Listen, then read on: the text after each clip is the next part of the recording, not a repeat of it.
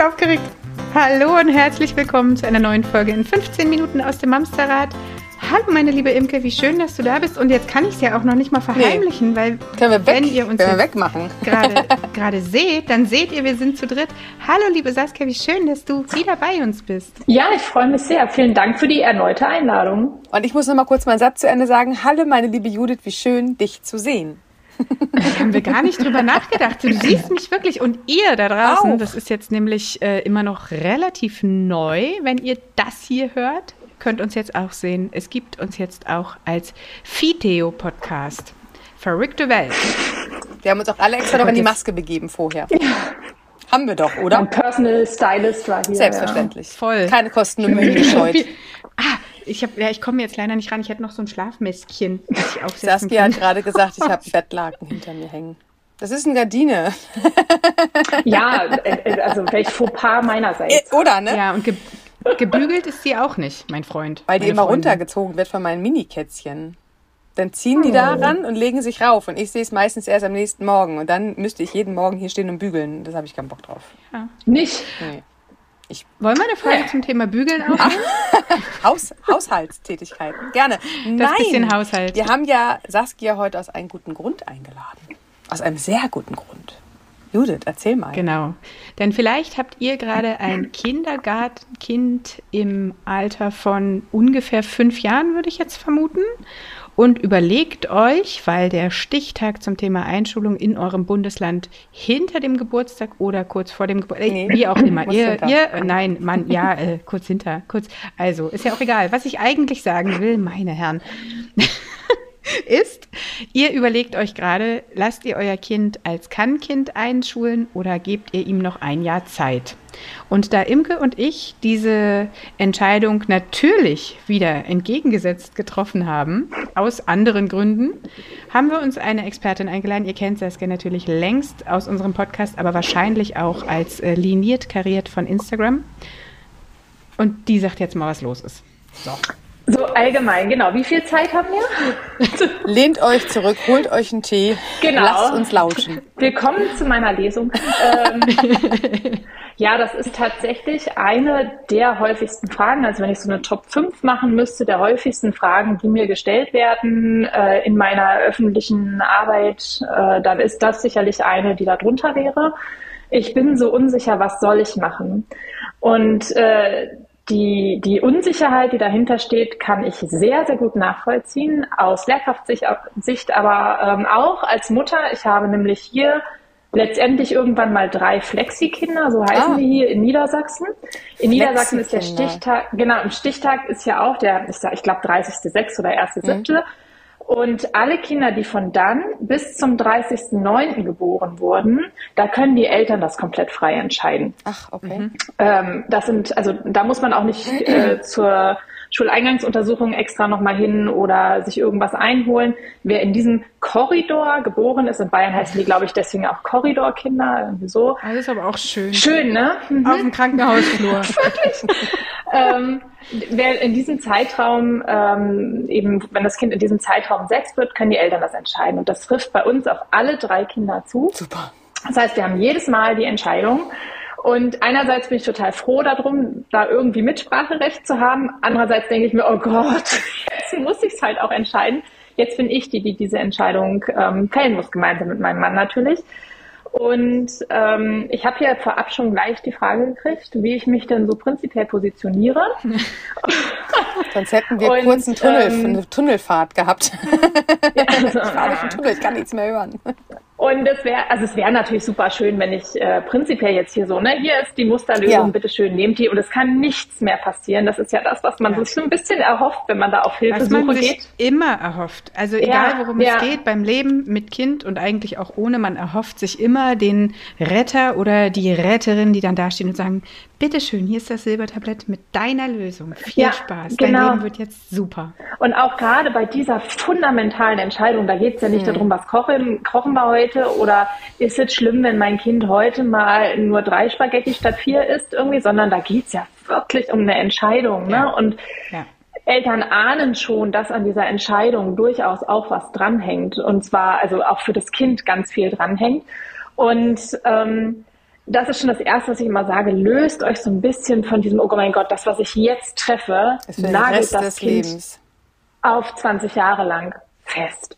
Wir wollen natürlich eine Entscheidung treffen, die für unser Kind gut ist und der Gedanke, dass wir die Entscheidung treffen, die dann dafür sorgt, dass das Kind holpert und stolpert im Schulsystem. Mhm. Keine schöne, also kein schöner Gedanke und der setzt natürlich bei dieser Entscheidung extrem unter Druck. Ja. Gleich mal vorweg, das wollen natürlich alle wissen, meine Tendenz geht eher Richtung Zeit geben, weil das gemessen an allem für und wieder im Zweifelsfall oft das kleinere Übel ist, wenn mhm. es denn nicht gut laufen sollte. Ja. Also wenn man wirklich völlig unsicher ist, noch gar keine Tendenz hat, überhaupt nicht weiß, wo man ansetzen soll, dann wäre das, so immer meine Empfehlung, die Richtung, in die ich tendieren würde. Mhm. Weil das im Ernstfall leichter aufzufangen ist, leichter darauf zu reagieren ist, sollte das doch nicht die optimale Lösung gewesen sein, als ähm, zu früh in die Schule zu kommen. Mhm. Für das jeweilige Kind zu früh. Ähm, jetzt bin ich mal gespannt, was ihr erzählt, weil ihr gesagt habt, ihr habt unterschiedlich entschieden.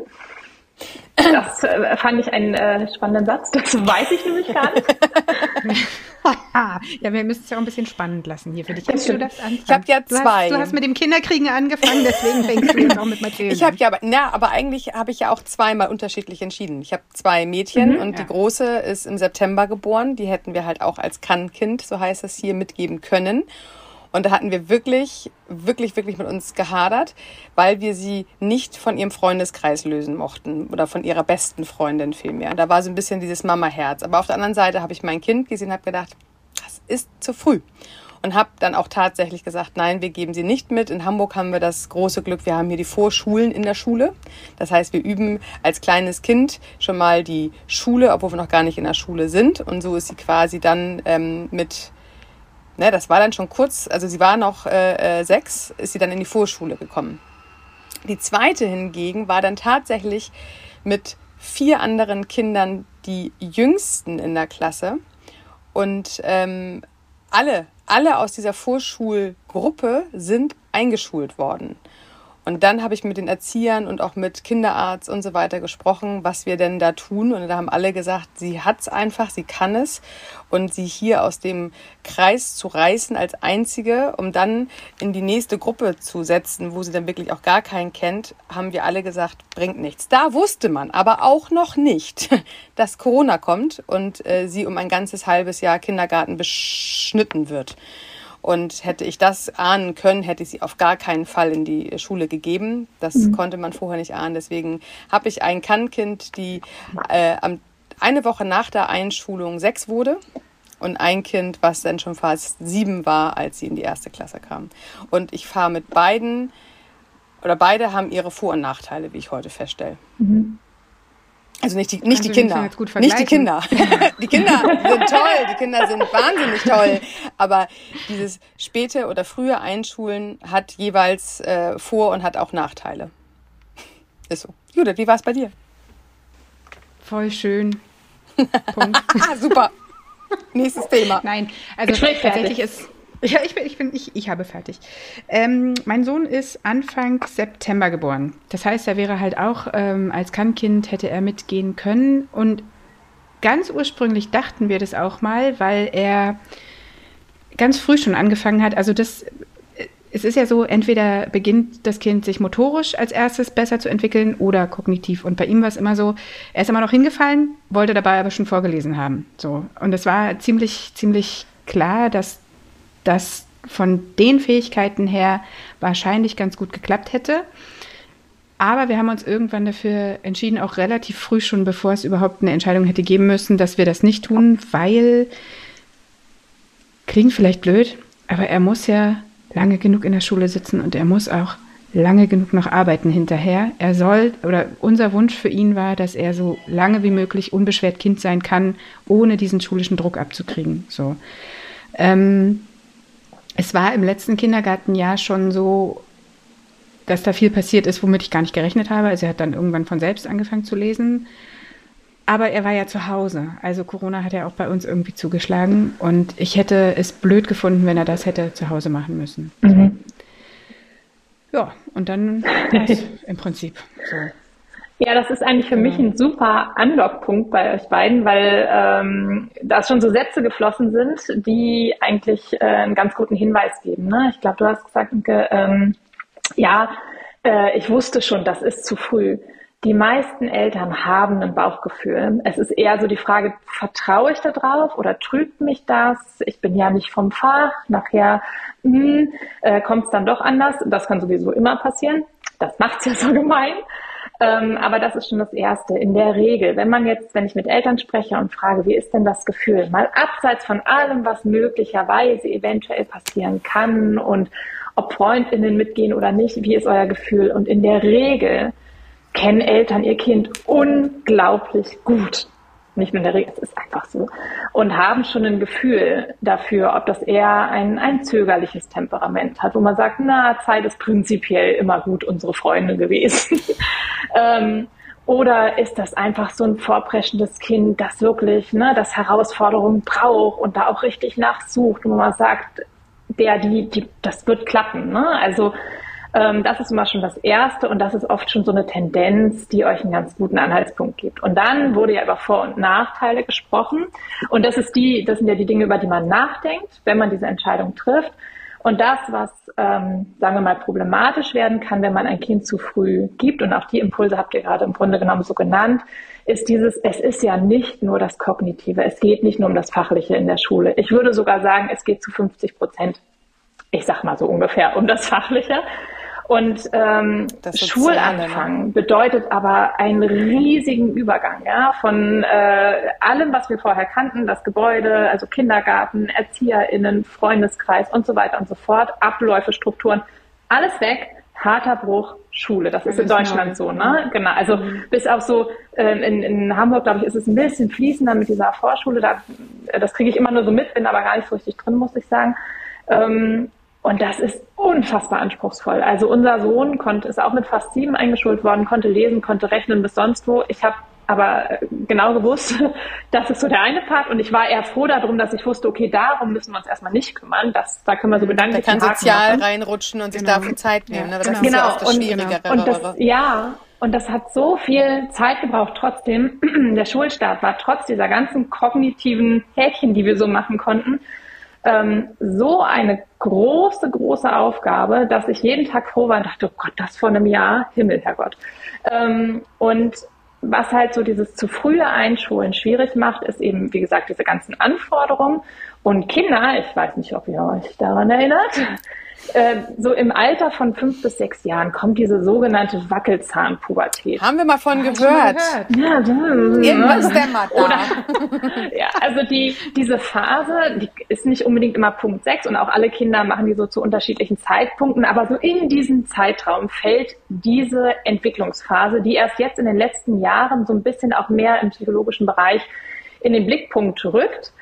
Und ähm, da wird drauf geschaut, dass da wirklich gehirntechnisch ganz viel passiert. Plötzlich argumentieren die auf einem, mein, mein Sohn hat mich plötzlich in Grund und Boden diskutiert. Ja? Also da verlässt das so dieses kleinkindliche oder kindergartenkindliche, nee, ich will aber, und wechselt mit immer noch solchen Momenten ab mit so Diskussionsphasen, wo man denkt, Gott, wo kommt das denn jetzt her? Ne? Und jetzt muss ich ja wirklich richtig Argumente liefern.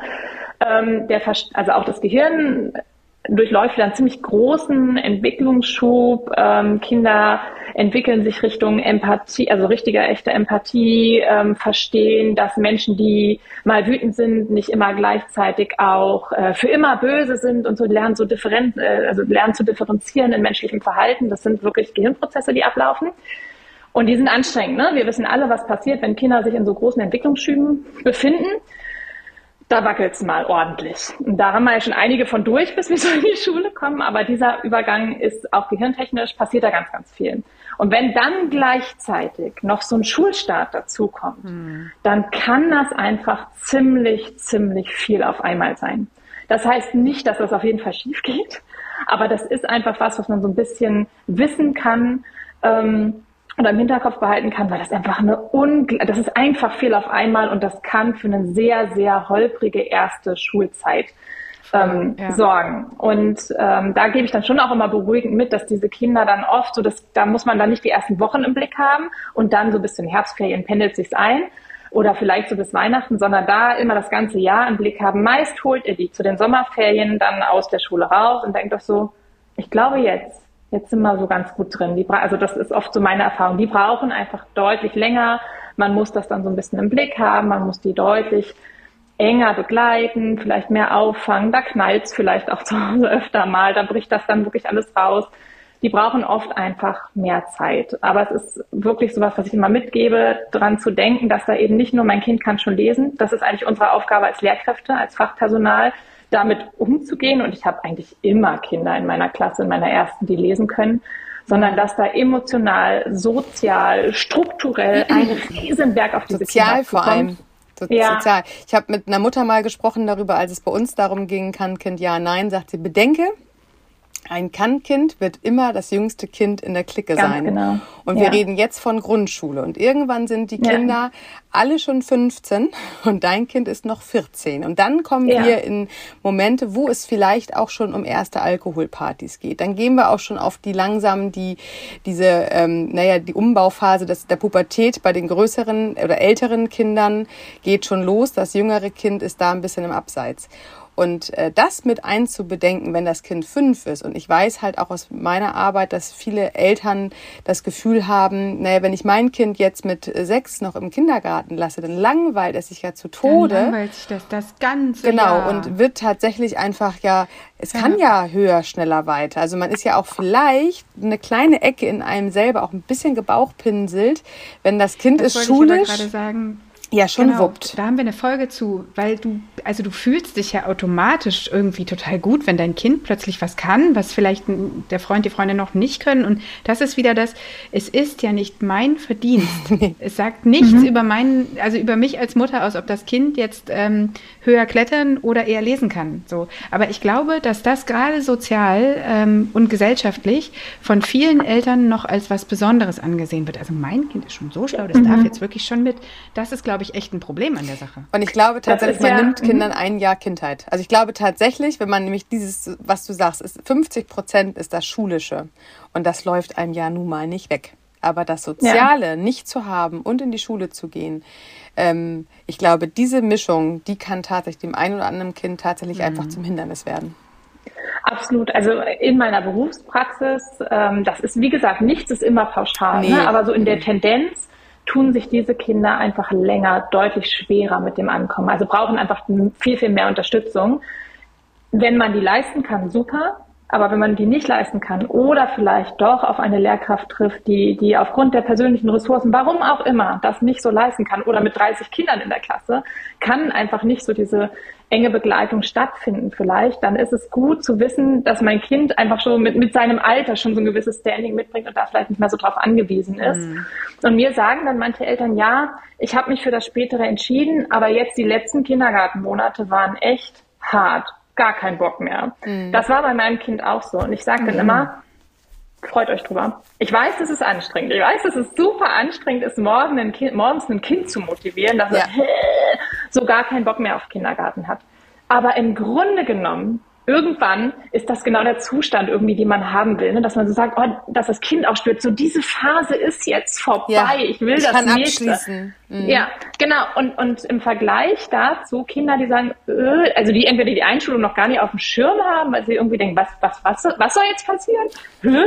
Ähm, oder die noch so auch in ihren kindlichen Strukturen da drin hängen, dass das echt nochmal ein hartes Loslösen ist das ist eine ganz andere Nummer, als wirklich mit absehbarem Ende so ein paar Monate zu begleiten, wo das Kind halt äh, ne, so ein bisschen Motivation, äh, motivationslos ist in diese Richtung. Aber im Grunde genommen ist das genau der Zustand, den wir wollen. Ne? Dieses, oh, reicht Schule, los ja. geht's, ich will ja. jetzt was Neues. Ne? Das ist das, was auch die Haltung, die wir bei und das Kindern ist brauchen, aber genau, super andocken. Und das finde ich immer genau das Problem, wenn man doch einmal in die Glaskugel gucken könnte, wo steht mein ja. Kind im nächsten Dreivierteljahr? Ja. Und ich äh, finde wirklich, also ja, dass man jetzt, dass Corona kam, äh, war vor, vor dem oder zu dem Zeitpunkt ja wirklich noch gar nicht im Kopf. Jetzt, glaube ich, haben das zukünftig alle irgendwie so ein kleines bisschen mehr im Hinterkopf, dass sowas halt auch mal passieren kann. Hätte man ja sonst auch nie geahnt. Also ich glaube tatsächlich, man muss sich die Frage stellen, ähm, was, wer hat im Ende was davon? Und auch hier wieder, viele haben dann die Sorge, mein Kind geht aber sonst ganz alleine. Und ich glaube, da können wir auch alle Eltern mit beruhigen und abholen das Soziale in der Schule findet sich eh noch mal ganz neu. Viele ja, Kinder sind mal. nachher gar nicht mehr mit ihren Kindergartenfreunden noch so enge. Die ja. lernen neue kennen, auch wenn sich das erstmal für uns komisch anfühlt. Das gleiche haben wir nachher in der fünften Klasse. Ja. Kinder, bis die Pubertät so wirklich losgeht, die, die sind offen, die freuen sich ja auch aufeinander kennenzulernen. Ja. Also dieses Voreingenommene, dieses Zerdenken, das passiert ja wirklich erst ab Pubertät ähm, bis, bis später hinaus. Aber die ja. Kinder an sich freuen sich auf neue Menschen, auf neue Kontakte, die sind da gedanklich ja gar nicht in diesen Schubladen, wie wir es heute als Erwachsener sind. Also ich. Und es fällt ihnen ja zumeist auch leichter den Anschluss ja. neu zu finden, genau. so, als uns jetzt ja. im Alter von 35 Jahren. Ähm, genau, ja, ich sehe schon. Ähm, tatsächlich diese Glaskugel, das ist so ein letzter Impuls, den ich immer noch mitgebe, denn genau das können wir nicht. Wir können nicht in diese Glaskugel schauen, weder ich als Fachpersonal noch ähm, Eltern können das. Und darum immer so ein Leitsatz, äh, nichts ist in Stein gemeißelt. Die Entscheidungen, die ihr trefft, trefft ihr alle mit den besten Absichten und den besten Intentionen. Mhm. Ähm, und wenn sich herausstellt, dass das dann doch nicht der Weg war, was einfach passieren kann, egal wie gut wir diese Entscheidung treffen, dann sind solche Wege auch wieder zu verändern. Das ist möglich. Klar mhm. wünschen wir unserem Kind, dieses sich entscheidet das und dann läuft das jetzt mal so 13 Jahre oder 9 Jahre, 10 Jahre, je nachdem, gerade nicht so durch. Ähm, das wäre schön, mhm. aber das wird nicht passieren.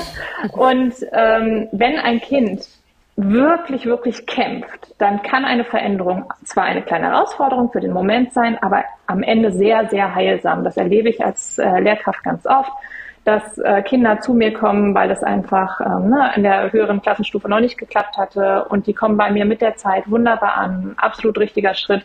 Kinder, die ich eine Klassenstufe höher gebe, weil ich denke, oh, die sind jetzt hier gut angekommen, die hatten Kurzzeit anzukommen, sind jetzt drin im Schulsystem und jetzt können sie äh, entsprechend ihrer kognitiven Stufe schon mal einmal weitergehen. Es gibt immer Möglichkeiten, so eine Entscheidung dann auch abzuändern und das ist nicht nur was doof ist und ich habe mich falsch entschieden, sondern das kann, das ist das Leben. Ne? Ähm, wir gehen Wege und dann müssen wir sie abändern und die werden ja von uns begleitet, die Kinder da drin und lernen dann, ich darf den Weg auch verlassen und es wird darauf geachtet, wenn es mir nicht gut geht und mir wird was Neues angeboten oder ich darf was Neues ausprobieren. Das waren hervorragende Abschlusssätze. Ja. Hast du hast schön gesagt. Hat sie schön gesagt. Ist gut. Hat sie schön gesagt. Cool. Ähm, ist es äh, total neu, eine Verabschiedung mit Bild zu machen gerade? Fühlt sich irgendwie komisch an. Ich habe auch, glaube ich, zwischendrin ein paar Mal ein lustiges Standbild. Aber ey, was soll's. Saskia, vielen Dank für deine erneute Zeit und ich freue mich jetzt schon auf unser nächstes Date. und ihr da draußen. Wenn wir schon mal noch was sagen dürfen, das haben wir jetzt nämlich alle drei vergessen. Saskia bringt im März ein Buch ah, raus. Stimmt. Oh Gott, wie konnten wir das vergessen? Yeah, ich nicht. Also, erzähl doch mal ganz, ganz kurz, Saskia. Dein Buch heißt wie? Hallo Schulanfang heißt es passenderweise, wie man als Eltern den Übergang von Kindergarten in Schule beziehungsorientiert gestalten kann. Und da geht es äh, genau um diesen ganzen Buch. Inklusive da gibt ein eigenes Kap ja, genau, da gibt es ein eigenes Kapitel zu Kindern, äh, also im perfekten Einschulungsalter gibt es das überhaupt? also, ihr könnt so das ab sofort vorbestellen. Geliefert wird im März, aber bestellt jetzt schon mal vor, was ihr habt. Das habt ihr. So, jetzt dürfen genau. wir uns Und ich, ich möchte, nein, nein warte, eine wichtige Information fehlt nämlich noch zum Buch. Es ist erschienen im Belz Verlag. Ganz viele liebe Grüße an dieser Stelle. Gut, jetzt haben wir es. Also, ihr geht jetzt bitte ganz fix ähm, zuerst Saskias Buch vorbestellen. Wenn ihr dann schon da seid, kauft ihr unser Buch bitte auch nochmal. Und dann kommt ihr noch zu Instagram. Äh, unseren Kanal kennt ihr und Saskia wahrscheinlich auch unter liniert kariert zu finden.